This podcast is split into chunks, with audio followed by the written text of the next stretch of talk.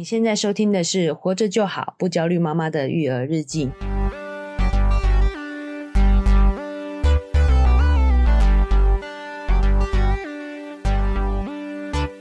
我是营养师肉圆妈，大家好，我是奶舅。哎、欸，其实今天有点紧张哎，为什么？因为我实在不太懂你这个主题到底要讲什么。对，今天可能会比较深一点啊。啊、哦欸，但是还是很有趣哦、哎。你知道，我一定要跟你反馈一件事情，我们的主题叫做“活着就好”，是吗？对对对。但是我有朋友跟我说，你还让不让妈妈活啊？称赞就称赞，还要称赞她的行为，不能称赞她的表面。你说妈妈活得多累啊？你这个朋友是？对岸的嘛，语气听起来，口气听起来很像，因为因为是 lie 啦，是我自己、哦、自己诠释的方式，脑补的，脑补的，对对对、哦，也是。所以，我们今天要聊的地方是，哎，我们发现了，我们有很多的言行，对，在过去的几集当中被奶舅指出来了，对吧？哦，可能有一些比较消极、负面的言论，是，但是这些言论从何而来呢？哦，其实跟我们有一些比较负面的思维模式有关系哦。对，所以我今天要跟大家分享这些负面的思维模式背后的逻辑。哎、欸。那我这么回想说，我们说还让不让妈妈活，是不是这个也是一个 负面的思想？哎、欸，我觉得这个就是我们一直提到说，就是你要有觉知，你要发现这件事情。嗯，就像昨天肉圆吃百香果这件事情一样，哦、对不对、哦？其实我真的觉得也很无辜，我真是忙到不行嘛。但是他就吃了放在他眼前的百香果，嗯，可是我其实是要分两碗给他跟弟弟吃的。嗯、对，然后我就有点啊。可是因为肉圆，因为肉圆感冒啦。哦，对对对，对，所以如果他动手吃的话，那一盒就不能给弟弟吃了，因为可能会有病毒细菌。是哦，所以肉圆妈要分两碗。对，然后在这个分两碗的，他去拿碗的时候呢，肉圆就忍不住就把那个那那一盒百香果吃掉了。对，嗯、就这么两秒钟，他就是硬要偷吃一口。嗯，这作为一个大人，真的是很不能理解，你知道吗？两、秒钟的时间怎么忍不了？然后，可是我觉得我自己心里的那个。感觉是，哎呀，我就差这么一步，我可能放中间一点，或把它盖起来，他、嗯、就不会做这件事情了。嗯、对，那但是可能对肉圆来讲，好像我在凶他一样。这种奶舅就点出来，这个很正常啊，你也不能怪他、啊。嗯，那我就觉得，哎、欸，不然你要妈妈怎么做？妈妈也太辛苦了吧？我就是分身乏术，要拿碗，然后当然也可以请奶舅帮忙。我只是觉得说，就是拿个碗才两秒钟的事情，对不对？就是就觉得说，你这样子让妈妈也太辛苦了吧？但是。就像你讲的、啊，我就在你面前啊。对，我的存在就是希望能帮得上忙啊。是，那但是你为什么没有没有意识到这件事情？其实就是因为你没有意识到 我在讲什么。对，你只要意识到说这事情是有解的，所以我们讲说发现问题，对，哎、欸，问题就就好一半了。我终于想到我为什么讲这么一大串的，原来就是要讲说，其实我们有看到。就可以慢慢的去解决这个问题了。对，就像我们说称赞这个部分，你也不用每次都一定要想怎么称赞它比较好，而是当你发现说，嗯、哦，原来不能只称赞表面，嗯，你就会越来越好了，对，对不对？大家也不要心急，给自己一点时间了哈，也给自己一条活路啦哈，活着就好，不只是指小孩哦哈、哦，家长也是活着就好哦，这个很好哎，听起来就是轻松很多。但我还想补充一个啊，也算是。我们的不定时更新哦，对，所以我们在之前在讲自自律的时候，对，我们有提到说，现在的自律已经变成是一种人设，变成是一种商业行为，对，对，商品在贩卖了。对，那这个很多人可能不能理解这个到底是怎么运作的啊、哦？是。我最近刚好看到一个非常好的案例。哦，就是有一个 YouTuber 蛮红的，叫艾丽莎莎。哦，你直接点名，你是要攻击他吗？没有没有没有，我们要攻击啦，我们要攻击哦，人家粉丝也是很多的、喔，百万 YouTuber 是。啊，但是我想解释，他就是诠释着什么叫做自律人设的商业行为。哦，哎，我先强调哦，我没有觉得这样是错的哦。商业行为现在是一个消费社会、商业社会，对，商业行为是没有对错的啦。对，哦，只是我们做一个聪明的消费者，我们要理解它背后的逻辑是什么嘛？是，正好我们有提到自律的，所以来跟大家说明一下啊、哦。他这个节目大概就是说，哎、欸，他这个忘了缴电费，所以家里被停电，他就很自责、哦，他就觉得自己很堕落，对，超级不自律的。这身为一个妈妈，但我虽然我们家都是肉圆爸在缴，但是我觉得缴电费好像真的不是什么难事，你就收到那个信，然后就去缴啊。对啊，他就说他，他这样真的是蛮蛮蛮夸张的，对，对他连定时这个收信哦，都没有去收信，都没有去收信，我也没有。所以他就开始自责，是他说他决定要过一个礼拜的自律生活。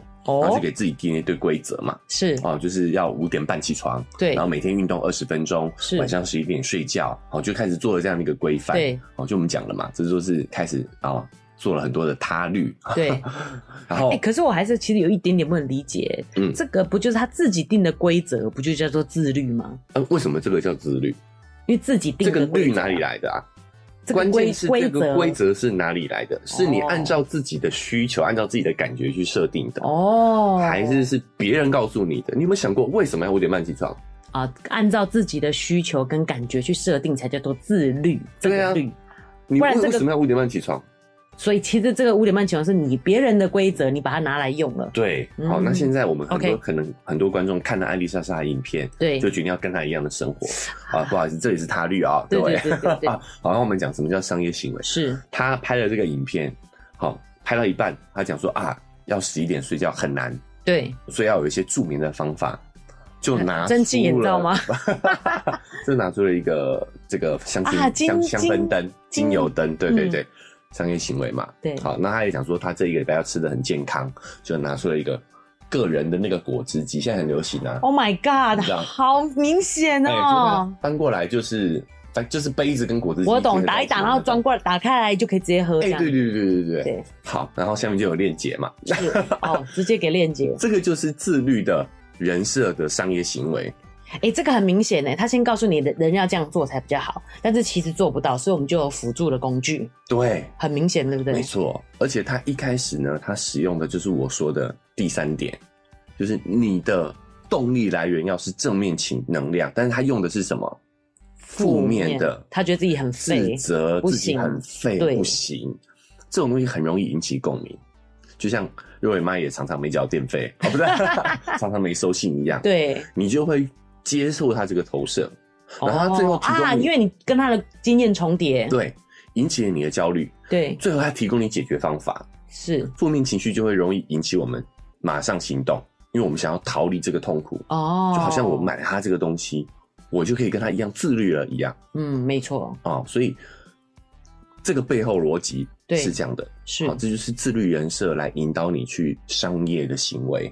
这个就让我想到这个慢性病违反人性的地方。嗯，当他很危急的时候，你一定就可以吃得很清淡。嗯，但是只要血压、血糖恢复正常，你马上又开始乱吃了。对，就是一个是逃离这个生命危险嘛。欸欸，另外一个是追求更健康的生活嘛。是，更健康生活你就不会马上去做。没错，所以你去思考一下这个影片背后的逻辑啊，他只一个礼拜这样做哈。对，那一个礼拜之后呢？对啊，这蛮愚蠢的。对，这摆明就完全跟他的生活形态完全不一样。是啊，那我必须要说，你买了这个果汁机吗？但我觉得还有可能会用啊，使用上比较简单。对啊，就起码把打开就可以、欸。但我觉得那个果汁机肯定会放在那里生灰尘。这个我们真的是太有经验了，因为我们自己也这样子做过。是是是，所以我们这我觉得这个影片让我看到很想分享原因，是因为我不是要批判他，对，我只是要跟大家做一个刚好刚好做一个。反自律的完美示范，嗯，就是奶舅上一集提到了这个自律是一种已经现在变成商业商业行为了，对，对一个很好很完美的示范。我没有批判啊，我商业行为我都是认同的，我不支持，但是认同嘛。哦，人家会想要，人家还是要赚钱的啦。真的吗？所以你想要睡好一点，你会去买一个这种香氛放松的灯吗？我觉得这个可以。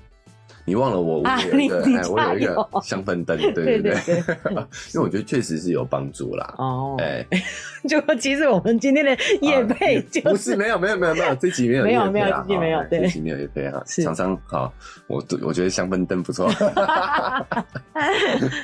好，就是商业行为，我本身我本身觉得是没有对错的，对，而是你消费者你自己本身就要有这个意识，是它的背后的。引导的逻辑是什么？对，你是不是真的有需要？我觉得这个是我们消费者自己要学习的。对，那我觉得比较跟营养师接近，就是果汁机这件事情，其实也蛮多这样的规划的。嗯、那我自己看会觉得说，就像奶舅讲的，最后一定是生灰尘，你一定要想一个办法是可以方便做到的。比方，你可以接受拿冷冷冻的蔬果来打，哦，就比较容易做到。哦，哎呦，肉圆妈，肉圆妈就有打蔬果的。打果汁的习惯了，其实也很少啦。其实蔬果汁确实有它的好处，但是呢，水果本身的甜度又高，所以也没有那么一定要打。哦，因为奶就提到这是一个商业行为嘛，那既然我们自己就会觉得说，我们有没有这个需要，然后去想一下怎么样去行动比较有可能用得到。就像你讲的那个香氛，其实是可以用的。可以啊，对对啊。OK，那我们这个自律这个部分也算就在补充到这里，补充到这里。我们接下来我们就进入我们今天的主题啊。是，我要跟大家分享的是三种比较负面的思维模式。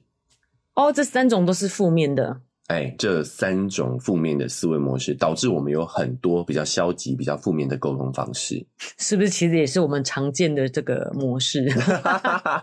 啊，这三个模式呢，哈，是在我在一本书里面看到的。哦，它是浙大心理学的博士陈海贤教授写的一本书，叫《了不起的我》。哦，呃。欸、我觉得语语言真的有魔力诶，讲、嗯、了这句话以后就觉得自己有点了不起，了不起啊！呃，这本书我蛮推荐的啦，我很多里面呢跟大家分享的概念也都是从这本书上看来的啊。是，比如说哈，我们之前常常讲到这个称赞或者是批评的时候，是都会有很多负面的案例嘛。对，好，那这一些负面的评论呢，其实大部分都来自于我们这三种的。负面思维模式哦，所以奶就要帮我们猜这个因果关系了。我们到底要怎么样去改变这件事情？对对，对，因为其实这两集的收听率蛮好的耶。哦，我觉得家长们不容易，都是有原因在学习的。的哇，鼓这个值得鼓励。对啊，那这三个思维模式是固化思维、应该思维，还有绝对化思维。固化思，这听起来就不太好的感觉。固化思维、应该思维跟。绝对化思维，对，首先固化思维其实就是我们跟大家分享过的，它的对相反面就叫成长型思维跟固化型思维，是，就是我们会觉得能力是相对固定的。哎、欸，我觉得这件事也让我收获很多，你知道。嗯肉圆现在要五岁了，他最近跟我说，他想要把那个脚踏车两个辅助轮拿起来，哎，哦，然后他肉圆爸带他去骑车的时候，真的有练了一圈呢，哦，已经可以了，有应该是有帮他，但是他自己说要练习。哦这其实让我蛮蛮蛮惊讶，为什么会讲到这件事情呢？嗯，因为我觉得我们可能从小的教育，我们就是比较偏向固化型思维的人。我一直觉得我自己是手脚不协调的人，嗯，所以肉圆也有一点啊，就遗传的啦。所以我不太去就是强迫他这部分，我从来没有提起要他的脚踏车要这样做的这件事情。嗯，可是其实很多身边小朋友早就已经是两轮的了。哦，就是这个年纪，甚至比他小，有可能都骑两轮了。对，但是他就是骑个四轮的脚踏车这样子。哦，他最近开始想试了。好，所以什么叫固化思维？就是他会这三种思维模式，其实都来自于我们的经验，来自于我们的环境对我们造成的影响。是，可是你要想。小孩子其实是一个全新的独立的个体，是他们会有，当然基因会有影响，对，可是他们自己的生存，他们自己的生活的环境，对他们也会有新的影产产生新的影响。哦，奶就这样讲，我就懂了。就是我们其实也是从小环境的影响，就像我说，那个时候我们如果考得好的人，老师啊，嗯、所有人身边都会说，哇，这个小朋友好聪明哦。嗯，他不会说他有多努力。对，所以就是一件一件这样的事情累积成现在的我们，有比较偏向固化固化型的思维。对。好，那这个固化型、成长型呢？我们在称赞跟批评那两集，对，其实已经有花了蛮多的时间在、哦、对对对在在分享了哦。是，所以也欢迎大家可以回去复习啊，或者是可以再去听。没有呃，第一次来的朋友也可以听一下哈。是，那我们今天会比较着重在另外两个，哦，叫做应该思维跟绝对化思维。哦，所以这三个思维模式是我们常有的这样的思维模式。对对，好，那什么是应该思维呢？应该思维就是。我们认为，根据我们的经验，我们对于这些社会呢，会有一些认知。对，那这些认知有时候它不一定跟真实世界是一样的。当这个呃，我们的认知跟真实世界产生反差的时候，我们会试图让真实世界符合你脑中已有的经验跟规则。是。然后，如果这个方向没办法达到的时候呢，我们就会产生出负面情绪，产生怨恨，产生愤怒、焦虑这些负面情绪。是，比如说呢，小时候我们觉得父母应该要最关注我、最爱我。是，读书的时候我们就觉得自己要去啊、呃，好就要有好的成绩，要考上好的学校。对，好，工作呢就要赚很多钱，叫成功。是，好，那做父母的呢，我们就觉得孩子应该要听我们的话。是，这些都是一些什么应该思维哦。哎，如果现实不符合我们脑中的这些假设来运行的话呢？是，哎，我们就会想要去改造现实。改造现实，对，第一个就是是对他人的应该思维，觉得别人应该要怎么样；另外一种是对我们自己的应该思维。哦，我觉得讲这个例子，我们妈妈们就很理解，就是我们觉得小孩应该要听我们的，对，这就是对他人的嘛，对，控制他，对，他应该要听我的。嘿，对他人的，比如说像这个书里面就举哦，就会有很多的来访者哦去咨询，然后他就会抱怨很多儿子的行为啊，对不对？呃，对，这些我们常常在很多场面都。都场合都见过，对吧？对。好，那他他就会反问他说：“那你想要一个什么样的儿子呢？”哦，好，啊家长通常都会讲说：“啊，我就希望我的儿子应该是要啊聪明、听话、懂事、乖巧。”是哦，所以当我发现他真实的时候不是这样子的时候，他就会很生气。对，这可以很理很能理解嘛，对不对？我就会想要把他矫正过来，变成你想象中的样子。对，但是通常他们都会发现，他越是这样子做。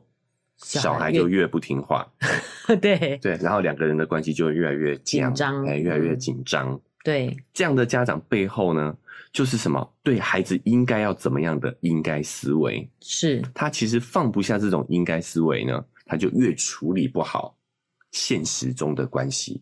哎，所以这么说来，难道我们不应该要求小孩乖哦？哎，哎，哎，你不要讲，其实很多家长，我觉得到现在都还在，就是没有没有想到这件事情啊。对，关键在于说呢，其实小孩能乖当然是更好的嘛。为什么我们不应该要求小孩控所接受我们的控制？其实不是不应该，而是你要分清楚愿望跟应该的区别。哦，我们是希望小孩听我们的，对，而不是小孩应该要听你们的，对吧？哎，这就是你讲的，这可能就会造成是不是我们？很多心理上负面的情绪，因为小孩完全不可能完全接受你的控制嘛。对，我们之前呃也常分享了哦，小朋友他们的这个理性区还在发育中，所以他们这个时候是没有那么的有自制力的，跟大人是不一样的。嗯，这个是事实。对，我们却希望他表现出跟大人一样的理性跟自制。是，这个就是应该思维。对，好，愿望跟应该思维有什么差别呢？最根本的差别就是。能不能容忍现实跟我们的愿望不一致？哦，现实跟愿望中的差距在，你有没有办法接受？对啊，每个家长都希望小孩是乖巧听话懂事的，是对，这个是愿望。愿望对，可是小朋友在他这个年龄的时候，就是会有这些混乱的状况。对，这个是事实。对，好，事实是不会跟你。含扣的，你知道，事实就是事实，就是小孩他现在在大脑就是没有这个功能，是你根本不可能去改变事实。对，就算你想要改变他，也是在你先承认这个事实的基础上才有可能的。先看见才有机会改变，事实其实是这样的，不能不愿意面对。对对，但是通常有应该思维的人，他是看不到这一点的哦，他们会觉得他们好像在跟事实怄气，跟事实生气。哦，对，觉得说事实就不应该是这样，小孩就就应该要，你知道，大脑就要 发育完全跟大人一样。我觉得奶就这个好挑战哦，这个讲起来真的有点悬的感觉，嗯，对不对？就是其实现实不是这样，但是我们脑中觉得应该的话，你就会把这个幻觉，嗯，变成事实，嗯，但是又跟你的事实不符，所以就会应该怎么讲？应该 哦，我觉得哦，原来是这个样子诶。第一个，我们讲到成长型思维跟固化型思维啊，嗯，其实呢，就是小孩如果有成长型思维，他才有可能觉得事情有可能改变，对，他才会去努力。然后呢，这个应该思维呢，是我们的，我们不就是事实呃，愿望跟应该是两件事情。对，其实我觉得这都跟我们的幸福感有关呢，对不对？当你愿你发现是愿望，你就。不会这么强求，不会那么痛苦，是。所以为什么我们呃表达的时候会很负面，就是因为我们把这个痛苦投射在我们的表达对象上头了。哦，哎，但是如果你发现这个是愿望的话，对，你就知道说如果有是赚到，对，他能不能做到是他的选择，但是我有这样子的期望，对，对，对，而不是觉得说你本来就要这样子做，这样子两个的差距就会让你的痛苦更加深。对，比如说。那个家长呢，他对不听话的孩子这么生气的时候，他好像也是在说表达说，我必须要让我的孩子符合我的愿望。是，但是这个是这个阶段的小孩，他就是会拖拉呀，会有很混乱的状况。家长这个时候如果说啊，一定有办法的，他就会很痛苦，因为这个时候他的愿望已经超越了现实，是是愿望跟事实的差距太远了，没有办法达达成的目标。对，那愿望跟现实呢，还有一个重要的区别，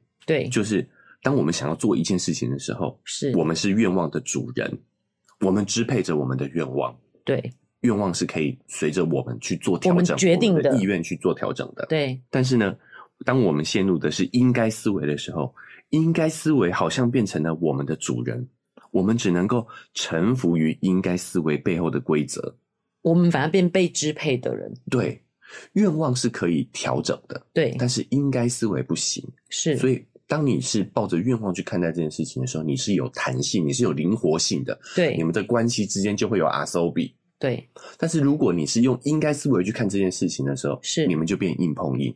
对，可能其他人也会有他的应该思维啊，对不对？是，所以应该思维不止妨碍了我们情感的表达，对，让我们用比较负面的方式去沟通，对不对？还固化了我们的思维。嗯，所以这三个思维模式其实都是互相影响，是相互关联的。对，对，所以在应该思维的表达上呢，是。我们之前其实有分享过，对，就是当你是愿望的时候，你就会发现你会用“我需要你这么做的”角度；是，如果是应该思维的时候，你就会讲“你应该要这么做”，你怎么这个样子？对，对不对？嘿，所以这个时候我们把“你应该”变成“我需要”，是，好，把“应该”变成愿望、希望，对，你自己就会好过很多。没错，这个我就想到我们之前有提过一个例子，就是若人在家里玩水彩的时候，他去洗水彩笔，把他整个琉璃台弄得到处都是。哎、欸，然后呢，你我觉得我就是可能因为复制 上一代的这种教育模式嘛，就会说若人你过来，你看这样可以吗？然后呢，奶就就跟我讲说。他当然觉得可以，他才这个样子啊，是不是？其实是我需要他把洗手台用干净点，因为这是大家使用的空间。那我如果好好告诉他说，你这样子用，我们其他人使用上会有困难，欸、所以我需要你把它收干净就好啦。对，对不对？而不是说你应该要自己知道东西就是要这么干干净净。哎，那我要举一个很好的例子哦，就是当我们分清楚愿望跟应该的区别，是我们希望小孩能够保持纯洁，是我们的。愿望，望，但是事实是，他们在这个年纪，他们的功能还有大脑就是这么混乱啊，就是这么混乱。对，所以这个时候，如果你用愿望的角度的话，你就可以发现，你就不会像肉圆妈刚刚那样讲嘛。你为什么不怎么样？对，过来看看，这样可以吗？对，就是还要问他，而是能告诉他说：“好，我我们因为别人也要用这个空间，对，对，对，我需要你帮我把这个空间保持整齐。”是，结果可能是一样的，短期之内短期啦，对，短期看起来就是收一收，收起来。对，可是对于小孩的感受跟他的思维模式的养成是完全不一样的结果。没错，哦，所以第一个应该思维，我们要意识到愿望跟应该的区别，是。把你应该改成我需要。所以，是不是我们应该要想，其实没有人应该要做什么？比如说，有一件事情，我一直觉得很有趣哦，是，就是我们有去韩国嘛？对，你会发现韩国他们的筷子跟汤匙，对，好，吃饭一定要用汤匙，然后都扁扁长长的，对，因为他们其实习惯哦，是你的饭，你的饭碗不能离开你的桌面。哦，原来是这个原因，我想到超不好用的耶。对对，他说他要，他们吃饭都很喜欢用一个长汤匙，因为他们要捞起来就口。哎、欸，你这样想，我看韩剧是这样。对对，为什么呢？因为他们的观念里头认为，你把饭碗拿起来，那个是乞丐的行为。哦，哎、欸，但是你看，反过来我们、哦、在我们台湾哦，对，我们如果把碗放在桌上吃饭的话，会被长辈骂。是，长辈会说，你要你应该要把饭碗拿起来吃。是，有趣的是什么？它的背后逻辑是一样的。你把碗放在桌上，然后用以口就碗靠近去吃，这个是乞丐的行为。哦，原来是这样的原因。对，很有意思的是什么？你知道吗？因为韩国人他们认为，所以他们用很长的筷子，很长的筷子，对，因为他们放在桌上，但不能嘴巴下去下去。为什么呢？因为韩国他们觉得只有乞丐没有桌子。乞丐是席地而坐的嘛，对不对？对，所以一定要用手拿。对，所以他只能手拿着碗吃啊。奶就有动作好像。对啊，他只能拿着碗吃啊。对，因为他没有桌子嘛。是，所以我们要把碗放在桌上，就因为显示我是有桌子的人。有点无聊哎、欸。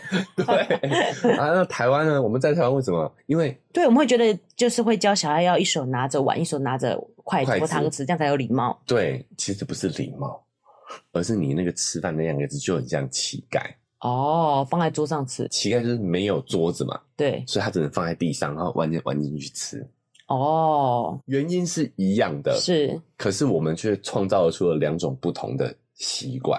哎、欸，你这样讲，我忽然觉得肉圆有点像哎、欸，他也是不会拿碗的。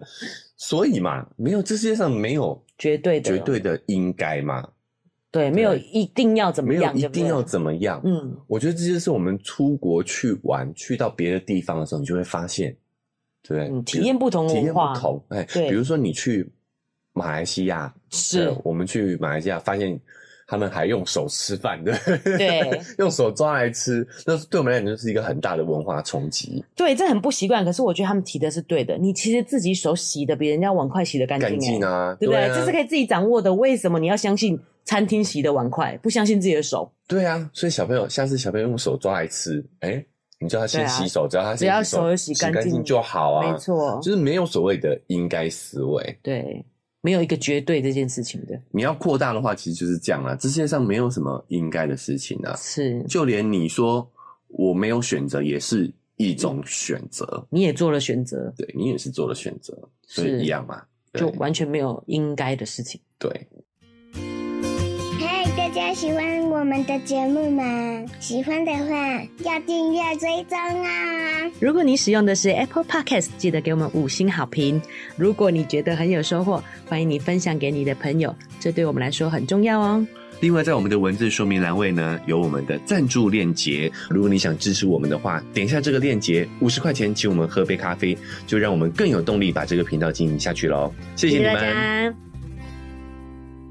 这个话题太大了，对啊，我不是哲学性的节目，对对对对对，我觉得今天的挑有点挑战 太哲学了，对对。但是我们简单一点，就是说应该跟愿望分清楚，对，啊，把你应该改成我需要，是。啊，其实这个时候就会。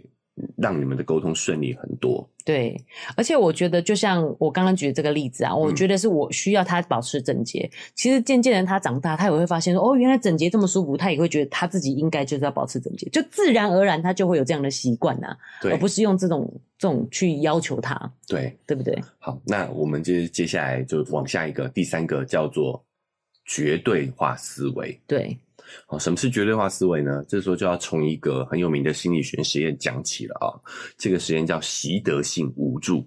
哦，好，这个实验是这样的，他把两群两群狗呢赶到 A 跟 B 两个笼子里面啊，并且给笼子通上电，笼很微弱的电流啦，哈，是，所以在笼子里面的狗狗就会觉得很不舒服。嗯，好，那 A 笼子跟 B 笼子呢，用一根铁杆。接通，所以两个笼子的狗呢，都经受到了一样的电击。哦，区别仅在于呢，A 的笼子有切断电源的按钮，是，但 B 笼子是没有的。是，好，就是 A 笼子的狗狗如果发现那个按钮按下去的话，电就会停止了。是，哦，但是 B 是没有的。好，那被电击当然很痛苦了啊，所以狗就会在笼子里面跑来跑去找办法。然后 A 笼子的狗狗很快就会发现了这个按钮的存在，可以把电源切断。对，而 B 笼子的狗呢？却什么也做不了，是只能等着 A 笼子里面的狗切断电源。是，哦，因为是相通的，哎、欸，相通的，相通的。好，然后他们呢，这个时候把这两群狗分别放到 C 笼子里面。是，C 笼子里面呢没有杠杆，但是很矮。狗狗呢，只要奋力一跃就可以跳出这个笼子来。哦，好，所以当实验人员把这个 C 笼子通电的时候呢，原来 A 笼子里面的狗狗很快的就学会。找办法，找办法。我没有按钮，但是可以跳出去啊！是，哦，他就跳出 C 笼子里头了。对，那原来在 B 笼子里面的 B 狗狗呢，就直接趴在笼子里面。哦，对，忍受了这个痛苦的电击，哀嚎，好难过哦。什么意思啊？没有，就觉得舍不得啊。哦。好，就是习得性无助呢，就是学会，对啊，就是无助的感觉。对，就是把这个呃痛苦变成是一种。习惯，没办法改变呢，然后就无助。为什么 B 笼子里面的狗一样遭受了电击，但是它却放弃了呢？对，但是为什么 A 笼子里面的狗狗就会尝试跳出来嘞？对，是因为。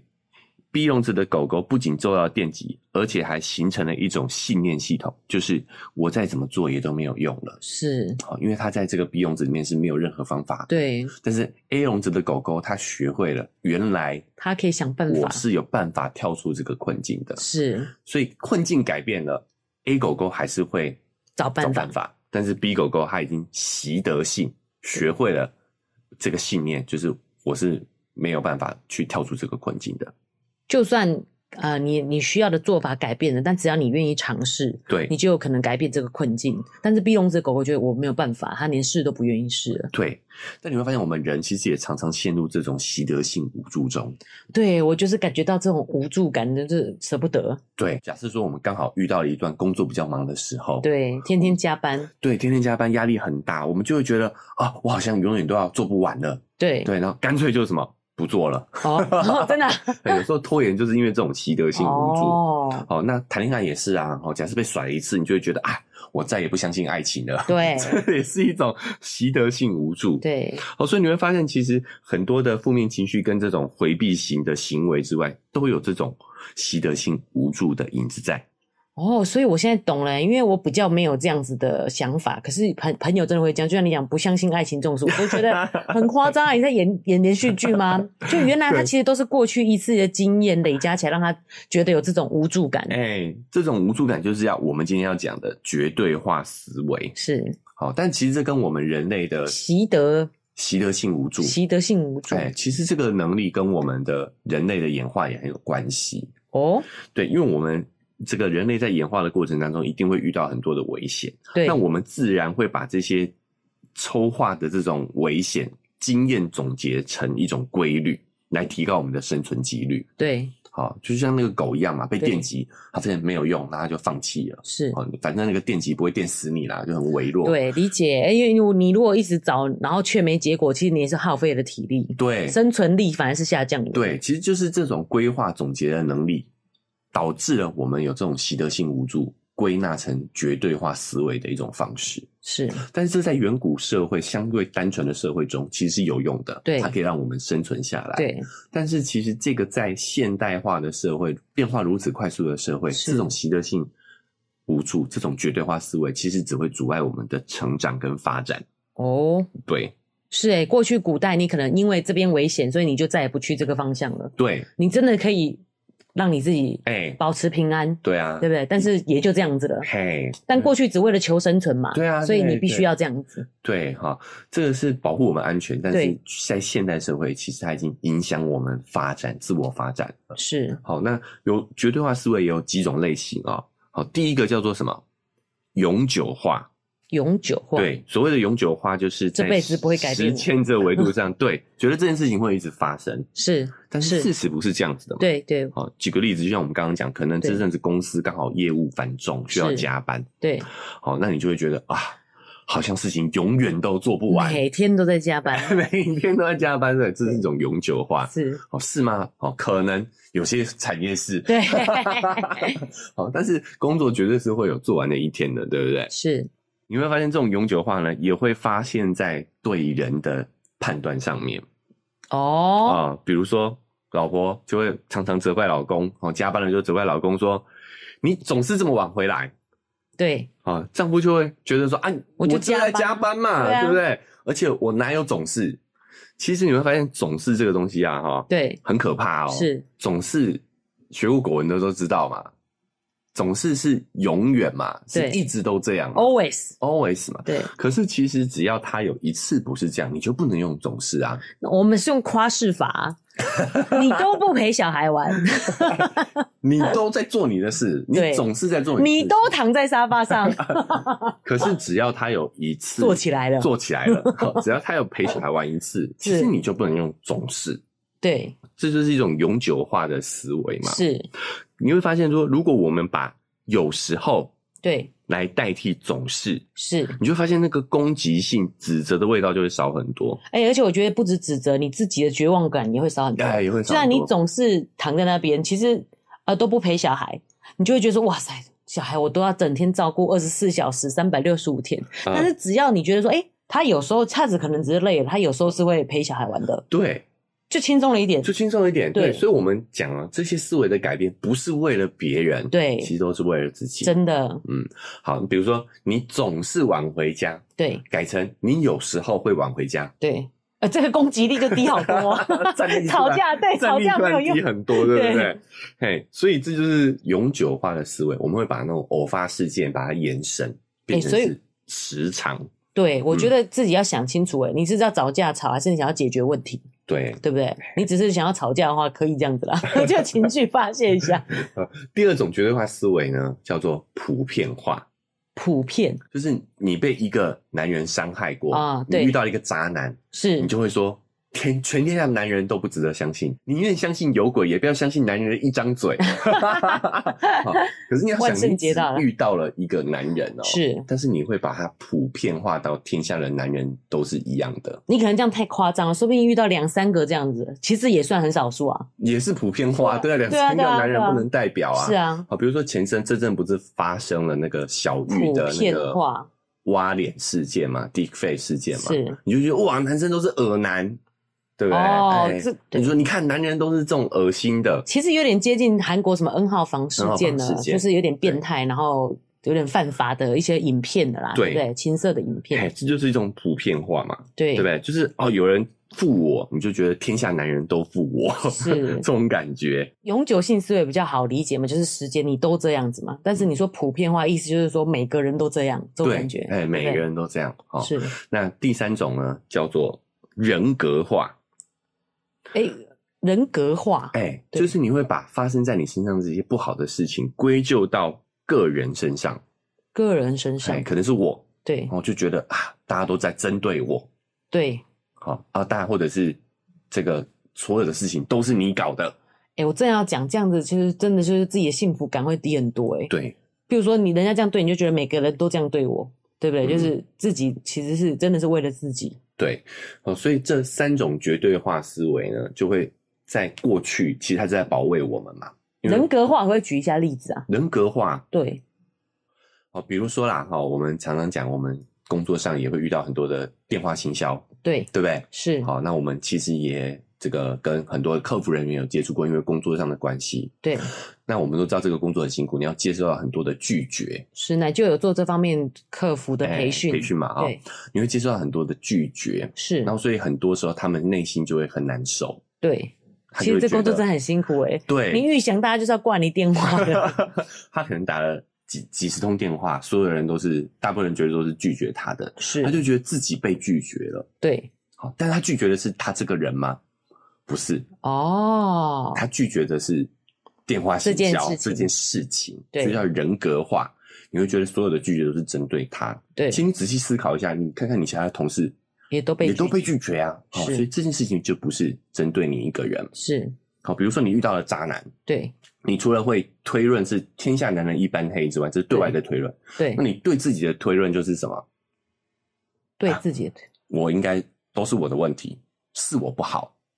是我不好，哎、欸，是我不够温柔体贴，是我不够漂亮，是我不够善解人意，所以男人才会这么对我，就叫人格化。哦，自己的个性不好才变成这样子。对对，就会把这些事情归纳到个人身上，哎、欸，就叫人格化。嗯嗯对，不管是对对外对其他人的归咎，跟对自己的归咎一样的意思。欸、人格化，对，这样可以理解了哈。嗯，好，绝对化思维呢，在过往是保证我们安全的。对，好，我遇到渣男，我就。对啊，不谈恋爱了嘛？啊、嗯，反正以前古代人才活活得那么短，是啊，寿命那么短，没差嘛。对对，但是在现代呢，它就会阻碍我们改变跟发展。对，哎、欸，因为其实过去是求生存，就是连安全都有问题，所以这些是必要的。但是我们现在基本上是很安全的社会了啦，对，对不对？活下去也不是个问题。对对，所以就可以。更多的发展去找去追求，嗯，对不对？对，但是这也会阻碍我们去发现生活当中一些可改变的契机。对，错过一些亮点。是，好，其实这个在心理学的治疗方法叫做焦点解决短期治疗法。哇，这个也太难念了吧？它就是要找到我们生活当中的亮点，对，并且把这个亮点扩大。哦，比如说呢，一个家长觉得跟自己的孩子关系很不好，孩子不听他的话，对，很不尊重他，没错。哦，这个时候焦点治疗法的医生会怎么引导他？他会说，有没有哪怕是一个时刻，一个 moment，哦，孩子对你是尊重的，哦，那个时刻你是如何对待孩子的？哦，这个家长想了很久，对，找到了一个亮点。他说呢，因为平时他总是很忙，担心公司都做不完，很焦虑，对，哦，所以他这个时候跟小孩讲话，小孩当然也不尊重他，因为他的口气是不好的。对，他发现呢，有的时候他工作刚好做完了，对，他这个时候跟孩子说话的时候就特别的平静，对，放松了，对，孩子就好像会比较听他的话，回应就会比较也跟着平静下来，也会比较平静的跟他交谈。是，所以医生就建议他嘛，你下次跟孩子沟通的时候就要保持心情的平静。是，你再试试看。对，这个方法就是焦点解决短期治疗法。所以，就像我们就是会，譬如说，如果你去找心理师，你就会跟他抱怨说啊，我孩子都不听我的啦，然后都不尊重我啦。但是他就会想说，哎、嗯欸，其实绝对不会是这个，不是绝对化思维嘛？他绝对没有没有都不尊重你。对，所以还有你找一个你觉得他有尊重你的地方，嗯，那你再找出为什么他会这个样子。对，然后再把这个焦点放大就好了嘛。对，好，那还有一个还有个案例是这样的哦，有一个小学有一个问题学生。是，或者很多学校都会有，对不对？对，这个问题学生呢，因为是家境的关系，没有父母管教，所以真的很多问题。哦，他在学校惹麻烦啊，上课的时候干扰老师讲课，破坏纪律啊，动不动就被什么送到教教学务处、学务处、训导处罚站。对，其实我们完全可以理解这个坏学生这么这样，对不对？因为家庭环境的关系，对吧？是。好，可是理解有用吗？没有用，我们要找亮点。哦，哎，这个学校的心理医生就对这个问题学生使用了这个叫做焦点解决的办法。是，好，这个医生耐心的、反复的让这个问题学生去思考一下，对，你有没有不惹事、表现好的时候？学校这么多老师，就没有一个让你喜欢的吗？所以连他自己都都不知道原因的，对不对？都自己不知道原因的。是，好，那这个问题学生就想起来，他说他有一个很喜欢的老师，在这个老师的课堂上呢，他就比较没有捣乱。哦，医生就接着问他：“那你为什么喜欢这个老师嘞？”对，这个问题学生就总结了这个老师三次三个跟其他老师不一样的地方。哦哦，他说呢，每一次我走进教室的时候呢，史密斯老师都会跟我打招呼，是，而且别的老师都不理他，甚至还会故意回避他，对，假装他不存在。是哦，第二个呢，史密斯老师呢会安排一些连这个问题学生都能解答的问题在课堂上。这么贴心，哎、欸，他会准备好简单一点的问题来让这个呃问题学生回答。是，好，第三个呢，所有的学生在做题的时候呢，史密斯老师会专门走到他的旁边，问问看他是否听懂老师的问题。哦，其实这是一个尊重啦，对，就是不是一个把表面上的平等，有时候学校的这个状况就会变成是说，呃，因为我有那么多的学生嘛，所以我只要跟每一个人。可是他有些人连有些老师连跟他打招呼都没有哎、欸，所以连最基本的平等都没有。对啊，对啊，对不对？好，所以呢，心理医师就召集了其他老师嘛，是，就说我们能不能够跟这个史密斯老师一样，这样去对待？对啊，这位问题同学是。然后，哎、欸，大家都改变了之后呢？对，其实也不难哈。不难啊，对啊，就是关心他而已啊，啊。大家都改变了之后呢，这个问题学生的表现就大大改变哦。对，连去训导处的次数都减少很多。对，所以哪怕是这种问题学生，都可以找到亮点，他身上也会有亮点。哎、欸，我觉得这个方法很很实用哎，找一个对的地方，然后再去这个扩张开来，对，让这个好的地方，你觉得好的地方可以更。扩张，老实说，婚姻里面也是这样子嘛？对，对不对？当我们陷入这种绝对化思维的时候，你就没有了这种找亮点的能力。对，你就再也找不到亮点了。对，就像我刚才讲，你都不陪小孩，你想想看，他什么时候陪小孩？然后你怎么把这个时间延长？简直就是你知道妈妈们的愿望。对，你会发现说他到底什么时候愿意陪小孩？愿意陪小孩，玩的很开心。对，对不对？好，你就可以把这个时间去延长。对。去找到这个亮点，并且想办法把它扩大。对，在什么状况下他愿意这么做？对，对不对？好，你跟小孩子也是啊，是你不要说你总是赖床，你总是呃乱丢东西，对，你可以去观察他什么时候会愿意收，对，他有总有一次是把东西有整理起来的吧？哦，哎，那次你说了什么？嗯、你是不是称赞他了？对，你是不是奖励他了？其实因为奶就一直在旁边，就像我刚才举的那个百香果的例子嘛，嗯，就是会在我旁边一直耳提面命。所以我比较没有这样应该思维。老师说，肉圆到现在都还不会收自己的袜子，嗯、他从学校幼儿园放学回来就是到处乱丢，嗯，我还没找到这个亮点，等我找到再跟大家分享。他到底什么时候会自己收袜子呢？总有一天会的。对啊，我就觉得啊，他现在还刚刚学去上学嘛，还要适应，我还没有要求他做这件事情。对，所以当我们有了这种绝对化思维的时候，我们有了觉察，对，哎，我们就反过来想，对，有没有哪一次他是没有这样做的？是那一次是什么样的情况？你说了什么？对，你做了什么？那就不是绝对了嘛？没有事情是绝对的，没有事情是绝对的，是。好，所以这就是这两种思维，应该思维跟绝对化思维会对我们的关系造成的影响。是，嘿，好，那你会发现。我们的生活当中，我们对于跟亲子之间的这些冲突，对，其实都来自于这一些思维模式、负面思维模式，对，固化思维、应该思维跟绝对化思维，对。比如说，我们这边再举一个例子做最后总结一下，是啊，比如说幼儿园最近迟到，对，啊，然后他就是赖床嘛，是，然后他就有一些负面的情绪，是。好，这个时候小孩赖床这件事情，对，我们会怎么想？可能会觉得啊，他这个懒惰的个性，对，就是像到奶舅，都要笑的太真切了。这就是固化思维，是。你觉得他就是懒惰了，他就是一个睡懒觉会天性会赖床的人，对，天性懒惰会赖床的人，是，这就是一种固化思维。对，再来是应该思维嘞，对，是你自己。想要去上学的，对，我才帮你报名的，是你应该要自己起来，自己起来，自己穿好衣服。对，这个叫做应该思维。对，第三个叫什么？绝对化思维。对，哇，惨了，他这么懒惰，以后一定一事无成。我不知道不会想那么远呐、啊，但 我比较担心说，绝对都上学上到了高中，什么都还是在爱迟到。哎、欸欸，对，哇，这个以后高中了还这样还得了？是国中了这样还得了？对对对，好，到底什么时候不会就是赖床 这样子？其实你看，都来自于这三种负面的思维模式。是，所以我们要怎么样去跳脱这三种思维模式呢？对，我们就要用。问问题的方式，我们反问自己：是事实真的是这个样子吗？是，对不对？对，我们大人不叫他，他就是会迟到啊。哎，所以你这边就有应该思维了。你觉得他应该要会自己起床啊？啊，难道不应该吗？哎，到底什么时候应该要会自己起床啊？你什么时候会自己起床的？诶，诶，想不起来嘞。国小、国中，对啊。对，所以你会发现，我们也不是在他这个年纪的时候就会自己起床的啊。所以为什么我们觉得他应该要自己起床呢？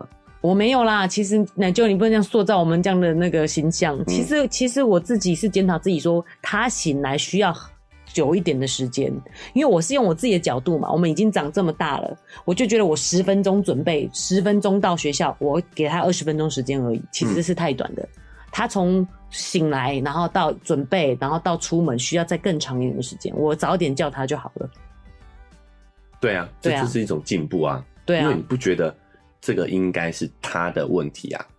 但是我又默默觉得说，他会不会就是以后会这样子啦？这就是固化思维。对对，但其实。固化思维怎么破解？你就想想看你自己小时候是什么样德性，就知道了。这奶就讲的有点那个重，下重，对，话有点重哦。因为我不是说你们，因为我也是啊。我们小时候也会赖床啊。对，我们长大有变成是一个懒惰的人吗？一事无成，的人吗？不会啊，我们有重要的事情，我们也是会起床啊。是对，只是因为。我们能分辨，我们有那个行为能力，可以去分辨什么是重要的事情，是什么时候要定闹钟，什么时候可以睡到自然醒。对，但你觉得小孩没有吗？他目前确实还没办法分辨吧，确实还没办法分辨。对啊，对，这个是硬体上的问题。对，所以你就可以反问啊，对不对？他真的永远是这样吗？嗯，我们小时候自己不也是这样，对不对？是。哎，那长大后，其实他的能力具足了，他就问题就解决了。嗯，好，这是应该思维嘛？可是不是？好，他的能力还没办法让他去自己去做规划。对，他的大脑还没有发育完全，是，对不对？所以这个不应该也是不成立的，不成立，对，不符合事实的，是，对吧？好，第三个绝对化思维，他总是这样子吗？总是这么拖拖拉拉吗？他有没有？哎、欸，你不要这样子 陷害肉圆哦。嗯，对。他总是有一些，我在展现妈妈的固化思维。他总是有，比如说今天这个事情是他想做的，是，他特别兴奋哦。他有没有有一天自己爬起来说：“我起床了，我要去干嘛？”这样子有没有？今天万圣节，他就非常好叫，要打他要打扮成 Elsa 公主，然后出门也非常利落。没有在门口拖半天哎，是不是？哎、欸，找到亮点了吧？是，只要他想做，对，他就不会赖床。各位家长，他，他就做得到哎，哦，是吧？是，对，所以我们一定要什么？意识到自己容易会有这个没有错哦，对，我们就是会这样子想。过往环境生存，让我们一定让我们会有这样的一个思维模式，对。但是它会阻碍我们的关系跟我们自己的成长跟改变的契机，没错。所以当你有这个思维起来的时候，不要否定它，不要自责，是去思考。这个是不是真实的？对，找亮点。亮点。就像我刚才说，他总是拖拖拉拉，对，对不对？对。但今天因为他们万圣节 party，对，所以他就飞一块的跳了起来，是自己开始非常配合的准备。对，哦，所以有的时候就是我们如何去塑造他生活当中的这些兴趣，是哦，找到他的这个乐趣所在，你就会发现不是那么的绝对的。对。对，我觉得这个很棒哎，就这一次讲，算讲三个思维，听起来好像有点困难，可是确实是就是符合我们的主题，就是活着就好了。因为因为现在冬天到了，那么？小孩要起床，要自己整装出门，我觉得难度非常高。嗯，那妈妈们就会开始在想啊，我到底要不要帮？我到底要帮他做到什么程度？嗯，我到底要帮他做到什么时候？嗯，就开始想一些，想一些这些。哎，其实这个就是绝对化思维。对。对，固化思维，对，就是难道他一辈子都这样了？然后我还要帮他做多久？对，对不对？嘿，完全不用想，你就是做就对了。你想怎么做就怎么做。啊，第一个真的就是不要焦虑。对，再来是，你就可以找亮点嘛。是，你会发现有一天他就会推开你说：“我要自己穿。”对，肉圆有没有这个时刻？有，有。对对，这个时候就是亮点。是。你就会知道，咦，为什么什么时候他想自己做，对不对？哎、欸、哎、欸，发生了什么？可能是他看到同学已经会这么做了，是。比如说，肉圆开始现在要把拆轮子了，对，这就是成长的亮点。对，你没有必要焦虑，你没有必要去永久化、绝对化，对你的他现在的行为。哦，他要自己背书包。哦，其实我是觉得说，你怎么走路这么慢呢？我想帮他拿着，看他可不可以走快一点。他跟我发脾气，你知道吗？说给我自己背这样子。对啊，所以其实有的时候小孩他反而比较少这种思维模式。对，我们真的是太复杂了，哎，被过去所影响。对，所以有的时候小孩改变的契机，其实就在我们自己身上。哇，哎，好。对，时间的关系，我们今天差不多就到跟大家分享到这边了。对，你只要有意识到自己会这样想。对，第一个，如果固化型思维呢，它相对就是成长型思维。对，当你发现你觉得啊不会改变，你有这固化型思维，你可以去用成长型思维的模式去想。对，呃，如果想知道，可以看这个称听再去听称赞、鼓励跟批评的这两期的节目。那另外呢，第二个我们讲的应该思维，应该思维就是我们要分清楚到底是愿望还是应该。对，是愿望还是应该？那通常应该都是我们的愿望而已，哎、嗯，而是我们需要别人这么做，不是他应该这么做。对，好，所以要把你的表达方式从你应该改成我需要，需要你就会发现沟通会顺利很多。是。第三个是绝对化思维嘛，嗯，这个我也觉得非常棒，就是找亮点。嗯，我们都觉得你都这样子，其实没有 always 嘛，它一定有不是这么样子的时候。对，去找这个时刻，然后这个时刻是为什么会这样发生，嗯，然后我们可以去把它扩大，嗯，对不对？没错，对，你就可以破解这个绝对化思维。是，所以今天学这三种，虽然听起来好像是比较负面的思维模式，但是其实我们都可以有办法去改善的，背后都有解决方法嘛。是，记得要辨识自己。呃思维中的这三个负面思维。对，好，不管你是用哪一个收听平台，嗯，都记得要追踪订阅起来，才可以持续收到我们的节目。对，那如果你是用 Apple Podcast 的话呢，记得给我们五星好评。是。另外，在我们的文字说明栏呢，有一个赞助的链接。如果你觉得，哎、欸，你有收获，啊，想支持我们一下，哦，点个这个链接，五十块钱，请我们喝一杯咖啡，那我们更有动力继续把这个节目做下去。哎、欸，那在文字说明栏，我我也有留一个 email，哎，对，大家如果有什么想讨论的呢，哈，也可以。写信给我们，对，我们收到信，我们都会非常开心的。是的，想要听什么样的主题，想要参与我们的讨论，对，都可以。是的，这也是很基本这个人与人的交流。那人与人的对。好了，那我们这一期节目就到这边告一个段落了。啊，下次见啦。拜拜。